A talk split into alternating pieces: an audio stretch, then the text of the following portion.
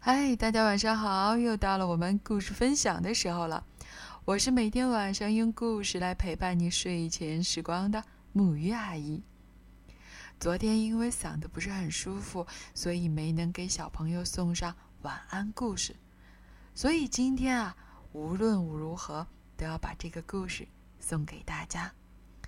希望能在这个周末为你增添一份好的心情。好啦。来听今天的故事吧，来自《奇先生妙小姐》系列当中的一本《幸运小姐》。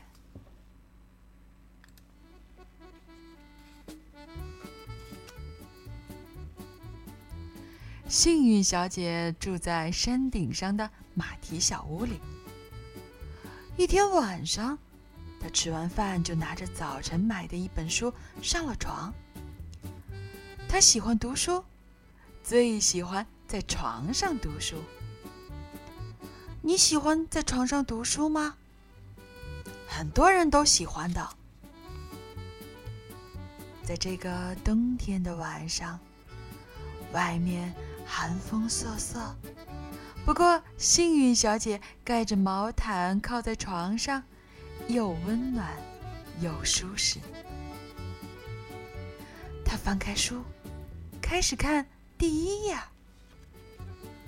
这时，门外的传来一阵敲门声。咚咚咚！哎，真烦！他自言自语道：“这么晚会有谁来呢？”咚咚咚！敲门声又响起来。他放下书。走下床，下楼去看门外到底是谁。幸运小姐打开了门，没人。她看了看门外，也没人。她走出门去看，还是没人。突然。一阵大风刮来，他身后的门重重的关上了。砰！他吓了一大跳。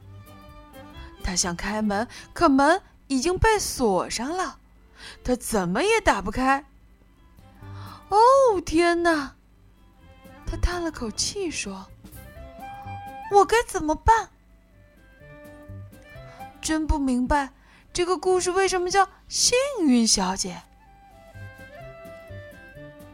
他绕到马蹄小屋后面，想看看能不能从后门进去。可就在这时，又来了一阵更大的风。这阵风真的很大很大，大到把幸运小姐吹到了空中，越吹越高。救命啊！他哭喊着：“谁能来救救我？”可他细小的声音立刻消失在呼啸的狂风中。他越飞越高，飞上了夜空。不过，这阵风就像刮来的时候那样突然，一下子停了。此时，幸运小姐已经被吹到了高高的空中，她开始下落。不停的往下落，真不明白这个故事为什么要叫幸运小姐。她下落的速度越来越快，啊！咚！她落在了田野旁边的干草堆上。幸运小姐喘了一口气，然后检查自己有没有摔骨折。幸好干草堆减缓了它掉落下来的冲击力，它虽然感到了非常害怕，可是毫发无损。他从干草堆上爬了下来，全速穿过了田野，想找人帮忙。不管是谁，只要能帮他就可以。天很黑，幸运小姐几乎看不清前面的路。田野中间有一棵树。幸运小姐被一根树、一条树根绊倒了。就在这时，她听到了一个声音：“你好，你是谁啊？那个声音问。幸运小姐听得直发抖。你你是谁？她小声问。是我。那个声音边笑边说：“我是午夜之树。”幸运小姐盯着那棵树，她看到了他的脸。你绝对不会希望在这么寒冷、黑暗、刮着风的冬夜里看见这张脸。真不明白，这个故事为什么要叫幸运小姐？那根那棵树咧开嘴笑了笑，接着伸出了一根树枝。啊！幸运小姐吓了一跳，拔腿就跑，能跑多快就跑多快，离那棵树越远越好。可就在她奔跑的时候，她听到了背后传来了一个声音：“砰砰砰！”她回头一看，简直不敢相信自己的眼睛。砰砰砰！那棵树在追她，跑得越来越快了，砰砰砰！可那棵树离他更近了，砰砰砰！幸运小姐停下了脚步，紧紧的闭上了眼睛。砰！我真想知道，这个故事为什么叫幸运小姐。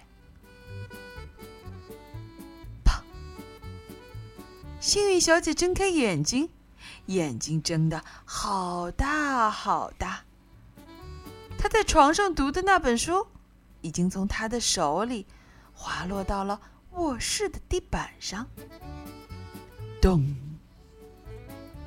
原来，她读书的时候睡着了。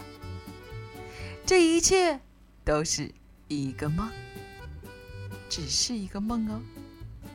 没有敲门声，没有可怕的风，没有午夜之树，只是一个梦。现在你知道这个故事为什么要叫幸运小姐了吧？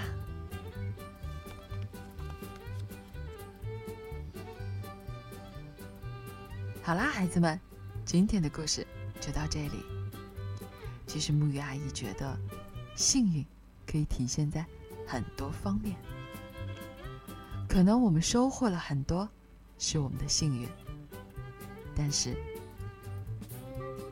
经历同样也是我们幸运的一种体现，因为我们恰巧经过了它，经历了它，不是吗？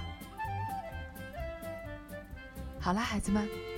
在周末的这个冬夜，让我们一起来说晚安，好梦。